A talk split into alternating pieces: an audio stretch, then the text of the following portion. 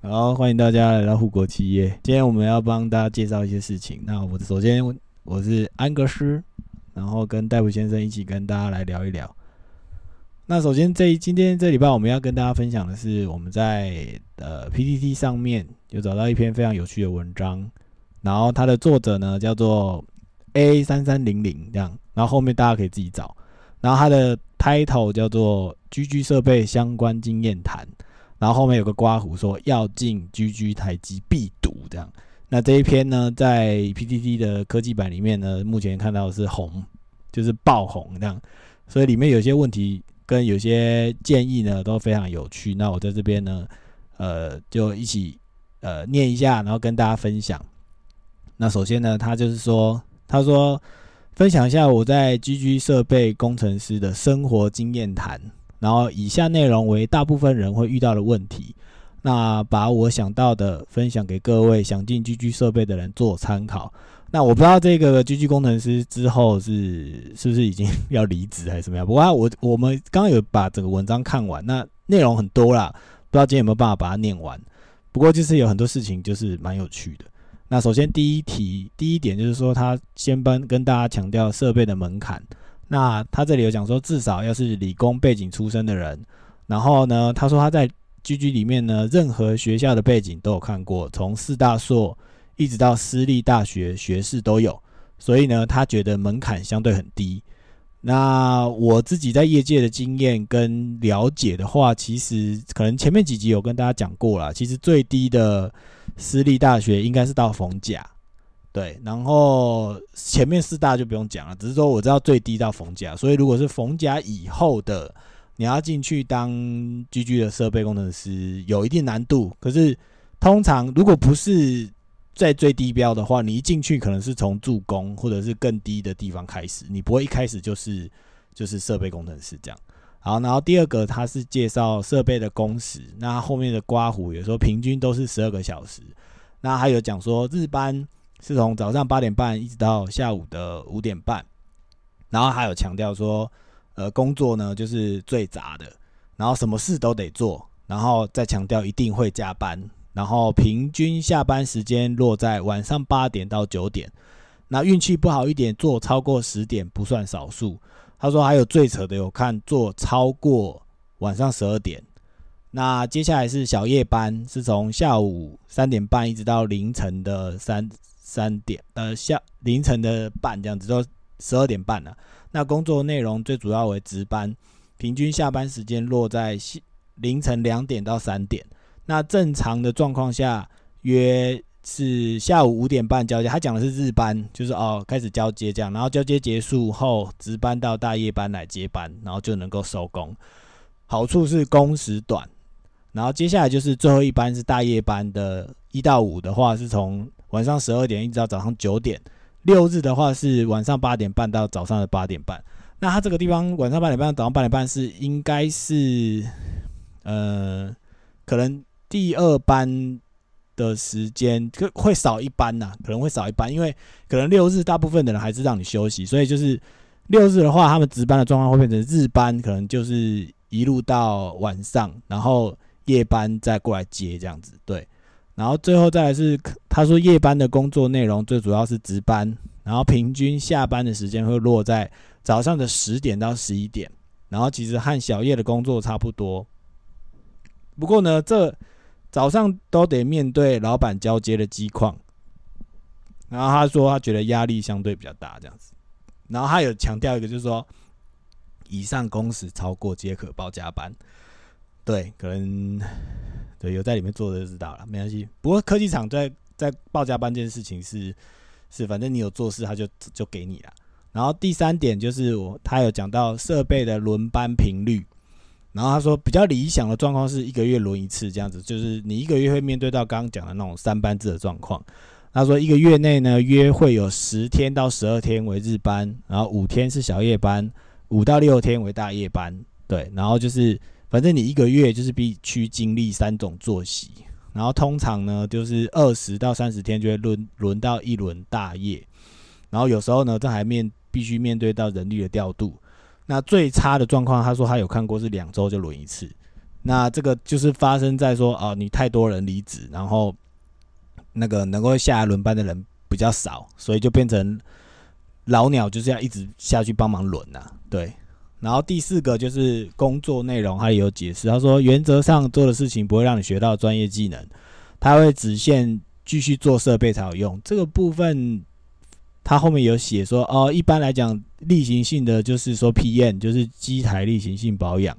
然后他也通常是助攻来做，然后第二个是线上值班，那线上值班也有包括机况维护啊，然后及时性的 a l 的处理，这样，再来就是 troubleshoot，就是帮忙修机的意思，然后第四个是新机台装机，然后第五个是 offline job，就 offline job 就是每个人不一定啦，就是呃有的老板会新新加一些事情给你，那这这些部分大部分都属于报告的部分啊，就是。比如说管账啊，管料啊，管一些料啊，然后有一些鹅浪啊什么之类的。好，然后再来第五点是线上值班，这里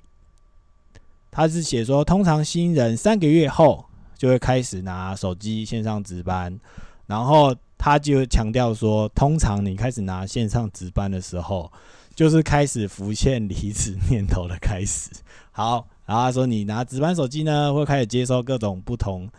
就是状况，比如说机台不同的耳浪啊，然后它里面有包含什么 FDC 啊、兔耳浪啊，然后还有你还会接到别部门打电话来跟你讨论啊，比如说制程啊、制造部啊，或者是你的小 leader 啊，或者是你的老板啊，都会打电话进打电话进值班来问各种问题，然后机。以及最重要设备的话，就是最重要就是会被问说哦，机台什么时候可以回线啊之类的。然后另外就是因为你是值班工程师，所以变成你要开始叫编辑你的机况。然后他这里写说几乎没有时间让你好好喘息。然后线上值班，当有现场机台而让需要确认的时候，你就是必须进 FAB 确认啊。那原则上呢？他说：“现在的机台远端都能够操作，运气好的状况是可以坐在外面值班的。基本上以新厂的值班 loading，你有可能会走不进 Fab 里。如果以如果在日班，可以打给里面的人寻求资源，然后新人建议进去里面学习。当然，通常这也很看里面的学长要不要帮你。通常不会帮或者会被靠背的团队气氛不会太好。”那当然，以新人的角度，也要看你的求知欲到哪，会影响到你后面独立值班上线的速度。值班基本上偏硬，有可能运气不好，你必须走进肺部里，手机耳浪要一直送，还要接老板的电话。不过基本上都是熟练度，值班多次了，速度都会变快，反应也会变好。什么东西重要，什么可以不要管。有些人反而喜欢值班，有些人宁愿不要值班，不要被值班手机烦。好。那值班这个现象呢，呃，我跟戴普先生都有面对过啦。那我们理工科跟除了理工科以外的工作都会有这个同样的问题。那我先讲看看我的经验。那他这里面有讲几个，就是说，因为其实刚开始接到值班的时候，其实有一点在考验你在前三个月。你看到的状况，然后你能不能够判断说哪些事情是需要讲，哪些事情要优先处理，哪些事情是老板一定会问？这就是看你前三个月在跟其他老学长或者是在看其他人做事的过程，你能不能够先偷学到这些事情，或者是能够注意到这些细节？那我以前在值班的时候，其实的确对我而言压力最大的部分就是。每天早上，老板要听那个机况交接的时候，你要能够好好的把状况整理清楚，然后你还要能够确定说哪些状况其实是你当班就应该要解决掉，而不是留到日班，这种都都要考虑进去。那这也是比较刚开始比较难判断的事情。然后这个在值班的过程里面，我可能。前面几集我有跟大家聊过，其实基本上对我而言，在半导体设备值班有一个最大的原则，就是如果你的 wafer 今天会报废，那你就把机台停下来。那如果到时候老板问你的时候，你可以利用报废这个很重要的目标，避免报废这个很重要的目标去跟他讨论，说你为什么想要停下来。那这是我目前。在过往的经验当当班的时候学到的事情。因为如果然后还有另外一个事情，就是当你是因为你是新人，当然你有些判断跟跟处理的手法不一定真的这么好。可是有一有一点很重要，就是当老板问你的时候，你的口气要够坚定。如果你口气带有一点迟疑，他就会觉得你在乱下判断。他就会说：“干，你有问过女学长吗？或你有问过谁谁谁吗？你确定吗？”这样对。那在我以前的经验，就是老板问你的时候，你就很坚定的说：“对，就是这样。我我觉得就是这样，没有没有别的料，就是这样。我不想要怎么样怎么样，这样你要很坚定的跟他讲。那这个态度，我想在其他地方应该一体适用，因为当你够坚定的时候，人家比较不容易质疑你；当你带有迟疑的时候，人家就会觉得干，你是是在乱做决定。靠背，你觉得嘞？我是的，但一样啦。我觉得就是基本的一些，你要先设想说，你今天做这样子的判断，别人会问你的问题是什么？对，我觉得你要能够先回答出来，先预演呐。对，就是你你这里面会有一个很自然的沙盘操演，对对对，在各个行业上面基本上都有。对，所以。其实我觉得坚定当然是一个语气上的坚定是，但是如果你没有一个脉络跟逻辑，就是说你没有经过一些演练跟你的设想的话，那很容易就变成是让呃可能对于听接收到的人来讲，可能就是哎你就是一个脾气很硬，然后就是很自作主张，然后坚持在自己的想法上面，有可能，那反而会是一个很大扣分的东西。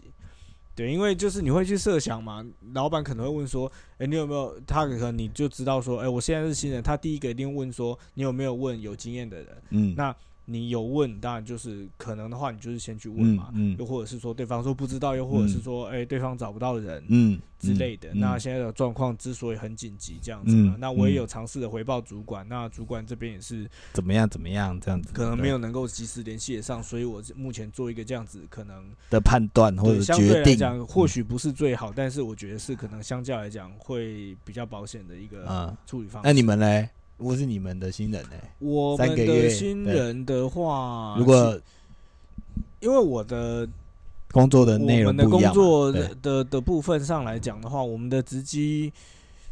呃值班机，它有一定的，就我们尽可能的把我们工作相关的一些 SOP 基本上都出来。毕竟我们不是一个动辄怎么样子就是几百亿的问题，但我们可能比较攸关的会是。人身安全这件事情，当然就是会不会有人因为这样子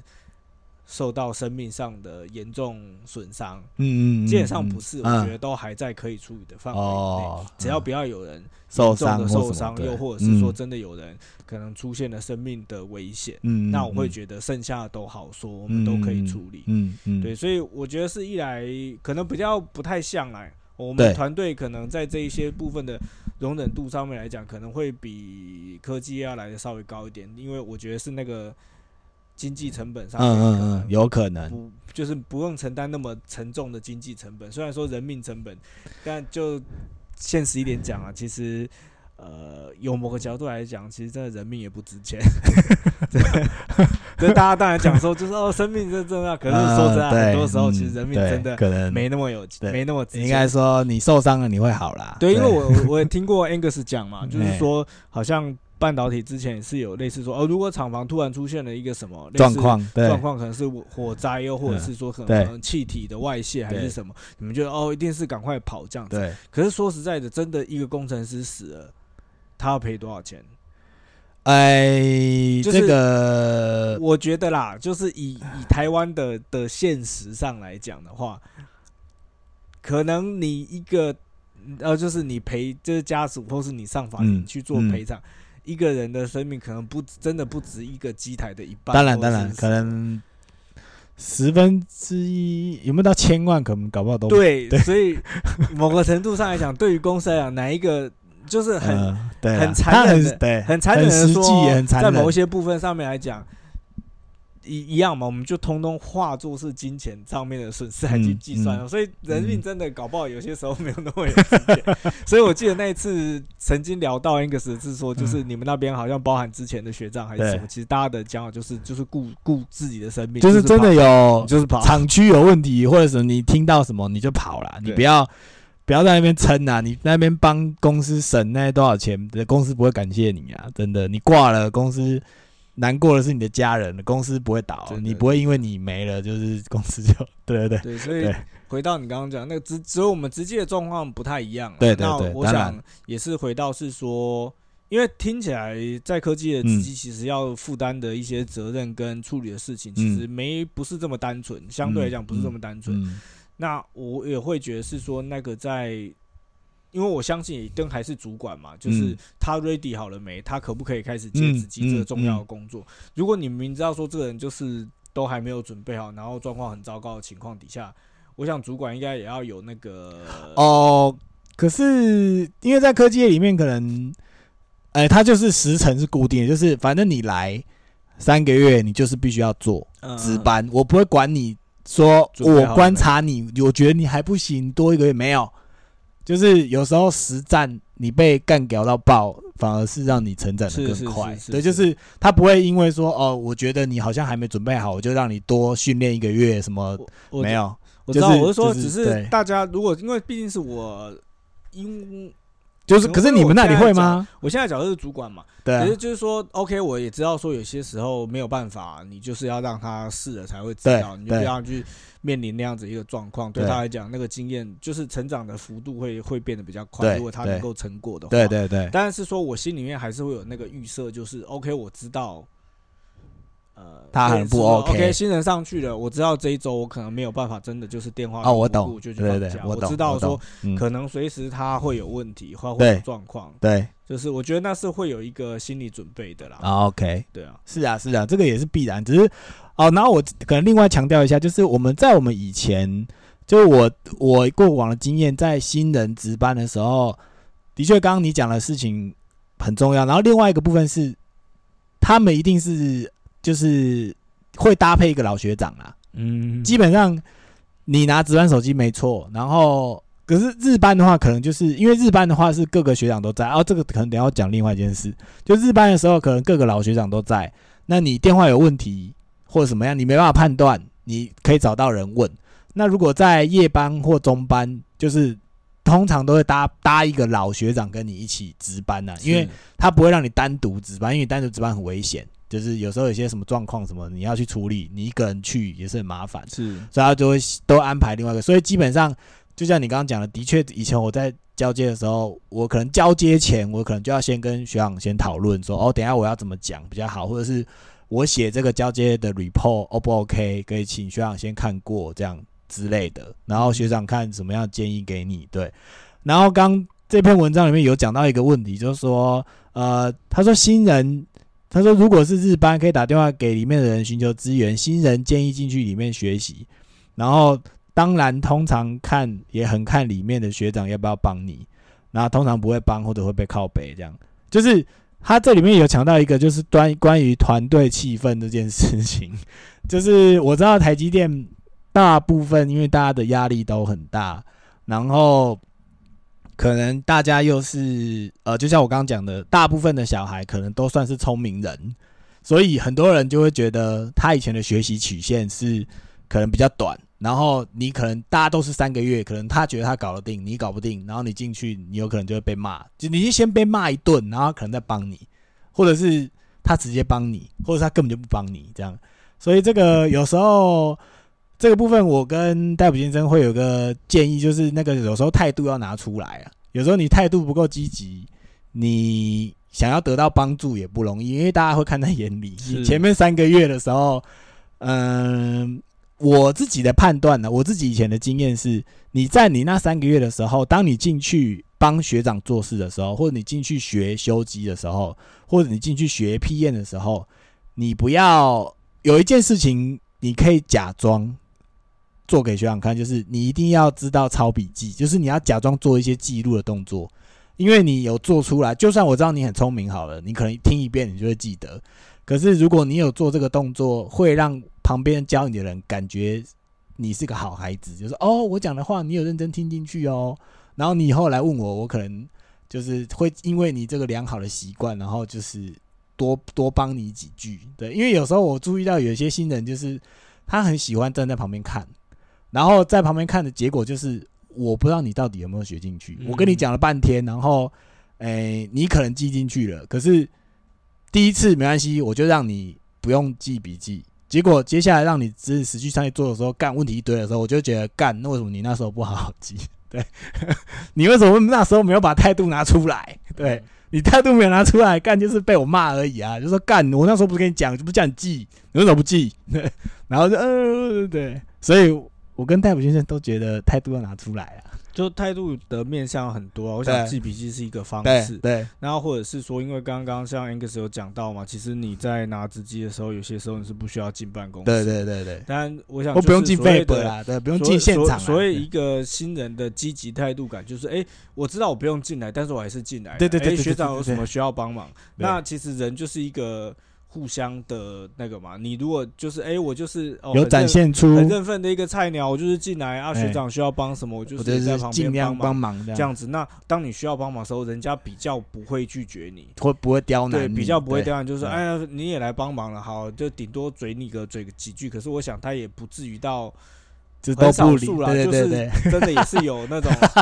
也是有那种干，就是你过来搬，然后干，然后还是觉得靠背你，就是觉得你帮忙，可这毕竟是少数，我们会相信大部分人还是愿意帮忙。就我觉得还是有一个，就是我觉得那是在心理学上的一个，就是嗯相互。我觉得那个也是在，如果你们有机会去看一些那种，就是大众心理学上面，就是所谓的。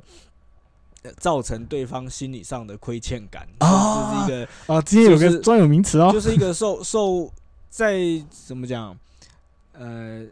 就是在销售业很常使用的一个技，嗯。就是像是试吃，哦，嗯嗯又或者是嗯。说试用，这些其实都是嘛，嗯就是嗯。你感觉有拿到一个东西，所以当他后来抛出一些需求的时候的时候，你比较不会拒绝他。心，理上比较难拒绝，嗯不是不会，，你还是会拒绝，但 比较难拒绝。好，那我所以我会觉得抄笔记是一个啦。那我觉得其实还有很多的面向。总之，一个当很多新人进入职场，对然后常被人家拿来讲说哦态度不够积极。当然，我嗯有些时候也觉得很抽象，但是其实它的面向真的有很多种，包含是呃哦，我听到了电话呃电话响了，我就是第一个接起来。对对之类的，这也是一个嗯很简单去拿出一个，就是诶，我态度很积极的部分。对，好对，所以很多啦，我觉得不见得是说一定要抄笔记，我觉得抄笔记就是就是一个感官上会让人家知道说你现在是有我有尝试在吸收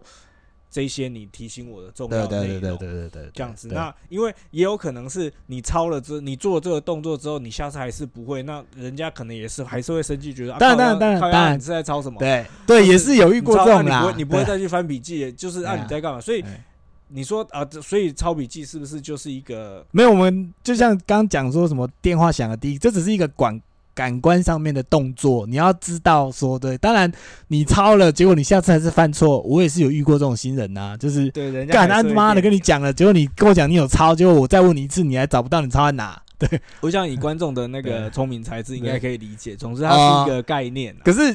哎我必须说，因为我真的有遇过，就是他，诶、我觉得他不是故意的。然后有些人可能可能就是天生比较容易紧张，然后他那时候在翻笔记的时候，就同一个问题，我再问他一次，然后他在翻他的笔记，他找不到，然后我还帮他说没有，你写在这。嗯就是他也不是故意这样，所以可能也要提醒各位学长们，就是有时候学弟个性比较容易紧张的时候，就是请希望拿出一点耐心，不要对，我觉得看人啦。我觉得这些其实都没有一定怎么样这样子，当然因为毕竟当然职场也就是一个你不要说很残酷的地方，嗯也就是这样嘛。对这个世这个世界基本上，它整体来讲还算是还，我觉得仍然算是一个比较偏比较残忍的地方。嗯，就是别人没有一定得帮你什么，对，所以我会觉得是说，就是学他有时候你紧张，你就是得想办法克服，别人没有必要去。当然，你遇到好的人他会看得出来说，哦，你是一个在紧张状态下比较容易失常的人，嗯，所以我嗯会再多给你一些空间或时间，或是嗯我在呃带你的过程，我可能会用一些比较温和的方式，让你帮忙你，嗯不要那么就是可嗯比较能够进入嗯状况。可是，一样，你你不会知道你遇到的人会不会是这样子啊？对，那另外，我觉得学长当然是你可以试着去找到方法来带领新人，或是教导他。你也可以选择不要，对哦，但是这都是你个人你的决定。为什么？因为 Angus 刚刚也有讲到嘛，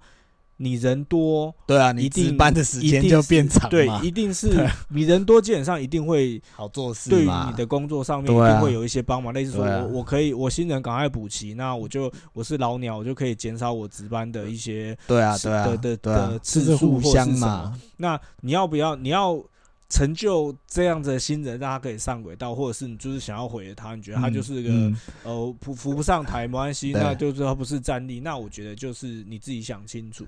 而不是说只是对啊，我觉得有点环环相扣啦。对啊，我觉得这还是回到个人的的的选择啦，你自己要，呃，我觉得就是大家是嗯都成年人，心甘嗯情愿啊。嗯你要电，你要你要你要修理人，我觉得可以，可是你就是要承担其他没有很多事情，就是你只有你自己能做啦。对，又或者是哪一天他可能真的，假设他真的是一个有能力，然后也有一些个也有一些个人长处的人，他哪一天真的起爬到你头上对，去这，这就有点像是以前在就是校园那个，我觉得大家都大了，进入职场，有有些时候我还是会看到说一些在职场上面仍然带着过去比较固有的那种旧式的那种上下关系，或是那种，嗯嗯嗯我觉得没有一定不好，因为我也经历过那样子一个时期，只是我。我日后去回想，我不喜欢那样子的感觉，所以我尽可能不不想要把这件那个事情交给别人，回到我的职场上面，或是带到我，当我今天可以在比较上层去做一些决定的时候，嗯我尽量不想要给别人嗯这样子的一些感受。嗯嗯嗯，哦，那一样，嗯那就是个人的抉择。嗯哦，因为嗯真的就做人有没错一线嘛，嗯你难保他哪一天的 OK，你把学弟垫完了，然后他因为你要知道里面又都说又是又都是都是高材生，对，哦，那你大家都是高材生，大家都很厉害，大家都搞不好他只他二开始一开始被你被你修理，那可是他后来他可能在专业上不输你，然后他在人际上可能又做比你到位的情况，对。那你就要小心。了。这他是不是一个对。心胸宽大的？对这又是另外一件事了。对所以我想这衍生对啊，我们总结啦，总结大家啦，自己感学弟、下学弟、学长自己互相啦，学弟该有的，呃，我们刚刚举例的这些态度或这些小事情，如果学弟可以可以注意，那学长呢，如果在教导人的过程也能够呃留一线人情留一线或什么的，我们当然这些事情都是大家自己的决定，只是说，如果你想要在工作职场上能够有好的呃。应该说好的工作团队氛围，或者是说啊工作量不要这么不平均，那我相信这些小事情都是可以影响到这些刚刚我们讲的那些状况，因为他们前面有讲说关于值班呐、频率太高啊，因为新人离职率太快啊。那我们刚刚已经有解释了，这都是环环相扣的，所以在这个地方就是大家互相鼓励啦。好，然后第六点，这文章第六点，他目前讲到的是待遇，那有讲明了台积电新鲜人第一年就是一百到一百二，这个也是经过我呃面对到真实新人得到的数字，最多就是一百二。可是当然就是已经因为破百，就是感觉已经在台湾很多人前面的啦。然后第二年的话就是一百三、一百五，第三年就一百八到两百。然后他就说，哦，第三年以后呢，只要考绩不要太差，破两百应该会是基本盘呐。然后这些他后面有讲说，以上的数字呢会根据你的轮班、加班分红会有所不一样。对，然后第七点是交接啊，他就后面也写说，交接就是靠北酒。他说交接呢，最主要就是把机况报告给老板。早上呢是从八点半一直到十点，晚上呢是晚下午五点半一直到六点半。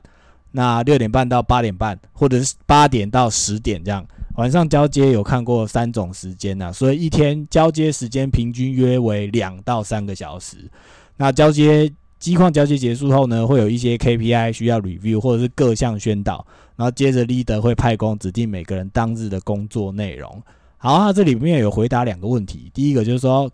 为什么晚交接？然后他说，因为通常都是要等老板或者是 leader 到才能开始。他说，不过因为每个客人模式不一定一样，有的是只要打电话给老板，或者通常知会一下他们就可以开始了，或者是等他，因为有些老板就是想要听状况。然后第二个是为什么交接这么久？因为通常是老板呢或 leader 有重要的问题开始 review 停下来讨论的时间，然后再来就是机台的数量太多，尤其是在新厂，那交接出来的机况通常都有一定的数量，因为你机台太多，然后每一台机台的状况就不定不尽相同，所以就是会 review 比较久。好，然后这个地方，因为我过往的经验交接就是，其实交接就是很吃每个人准备的方式，因为我们刚刚有讲说，你前面就是要值班嘛，那你值班的人员，你所所表现出来的交接的机况，当然我们没有要隐瞒或什么，就是你怎么样把呃重要的事情摆在前面，然后哪些事情会讲比较久，如果你自己可以先判断出来的话，可能也可以让交接比较顺利一点。那各个行业的 各个行业或各个公司都有交接这个东西的。我讲我自己的经验，就是我刚刚讲的，我以前在交接，可能就会把比较重要的事情先放在前面，我会比较讲久一点的事情放在前面，然后让大家比较有充分的时间去讨论。那你后面有些事情就可以不用一直。就是很快讲过去就好了，不用不用在那边执着在某些事情上，所以这是我以前在科技业交接所学到的技巧，就是如果你可以判断哪些事情是比较重要，是老板比较想要知道的，或者老板一定会问的，你在沙盘推演之后，你就可以先把这些事情先提出来，然后让老板先知道状况，然后或者是也有一个方法是这样子，我以前的话是，比如说八点半交接，那可能七点，我可能七点多或呃，应该说七点七点半或者是七点五十，我就会打电话给老板，我就会先跟他讲说，哦，老板，我先跟你讲说有些重要的事情，我先跟你报，然后请请给老板知道，或者是给 leader 知道这个状况之后，你接下来交接你就不用听老板讲那么久，就是你也帮助了其他弟兄啦，就是啊，不用在那边浪费时间，因为我们刚刚有讲说。每天时间就这么多，然后你又花那么多时间在交接，那你接下来你要做的事情的时间就变少，那你整个下班时间就又更往后拖。所以基本上，这是我以前在呃厂里面当设备的时候学到的一些小技巧。那不知道戴普先生，你们其他行业在交接上面有什么特别会提醒，或者是会让整个交接比较顺利的一些事情或诀窍吗？还是没有？我们的工作基本上因为是也是二十四小时，所以基本上我们也都我们每天基本上也会有两次的交接交接嗯嗯这样子。那也就我们的交接内容上，诶、能够比较顺畅哦。对啊，我觉得，因为我们的工作内容其实久了都会有一个固定的套路对，对固定的套路，就大概你知道说 需要需要 highlight 哪一些对东西对对要讲嗯这样子。OK，那整体而言，我觉得不会太长或是太短。嗯，但我觉得嗯重点是说，因为我一开始进入我目前的工作，职场当时一开始我还不是主管，嗯，那嗯我当时对于旧有的一些交班模式，其实是有一些疑问的。嗯嗯，就或者嗯是说，我觉得它在效率上面很呃，并没有比较好，又嗯或者是说，可能内容上面太过于流水账。嗯嗯嗯之类的嗯，嗯那嗯我觉得这些东西就是当你有机会上到决策台的时候，你可以试着去做一些调整。所以至少就以我目前的工作团队的交班形式上来讲，其实相较于我一开始进入来讲，已经有很大的不一样。哦，OK，对，那我会觉得其实这些东西都是因为它有它的重要性。我想，我相信绝对以以今天科技业感觉也是一个这么分秒必争的行业来讲，嗯我觉得大家大概也不会，老板上面的决策者也绝对。不见得会想要浪费时间在一些太没有营养的事情上面。当然当然，他也希望说让大家赶快可以去发挥你们领薪水应该要拿出来的一些成效。对，那只是说，如果今天大家觉得哦，两个半小时太长了，那我觉得大家也可以花一些力气去思考说，那个两个半小时的尝试它不重要，所以它很长，还是因为就像你刚刚讲的是，没办法，机台就是这么多，我们对，我们就是 highlight 所有的内容，所以它必须就是要那么长。那如果是这个样子的话，我说如果状况是后者的话，那我觉得大家就必须要去接受，因为你也嗯知道说，嗯。你可以去想象，如果今天没有一步步把你的机台的状况 highlight 出来，会发生什么事情？嗯那对于你的工作会是好事还是坏事？嗯，还是说会有一个风险，嗯就是嗯诶、他前一个人没有讲，然后在我的手上爆了，那是算我的嗯还是算他的？嗯嗯，会不会有这样的状况？嗯嗯，哦所以嗯我会觉得，如果是后者的话，那那个长没有办法再去做精，呃可以去思考一下有没有一些方式能够再做精简啊。如果有在优化过后，仍然需要一定的时间，那我觉得大家也必须要接受，因为那对于大家的工作执行是重要的。对啊，对啊，对对，啊，那如果不嗯是的话，那我觉得就你也可以假设你觉得哦，主管都讲了很多，就是其实不是很重要，然后因为这样拖到我的时间，浪费我的时间，这样，那你就是期许自己哪一天你当主管的时候，你可以去做提做一些调整，对。就是这样子。好，那今天就先再跟大家聊到这，因为这些文章非常的长哦，然后我们时间也是三十五分钟了，所以我们不希望把节目弄得太长，让大家听起来没有会 会听太久，所以我们今天会先跟大家聊到这边，然后接下来下礼拜我们会继续。或者是接下来的集数，我们会继续把这篇文章分享完，因为的确还有很多事情可以跟大家一起分享。好，那我们今天就先到这边，谢谢大家，拜拜拜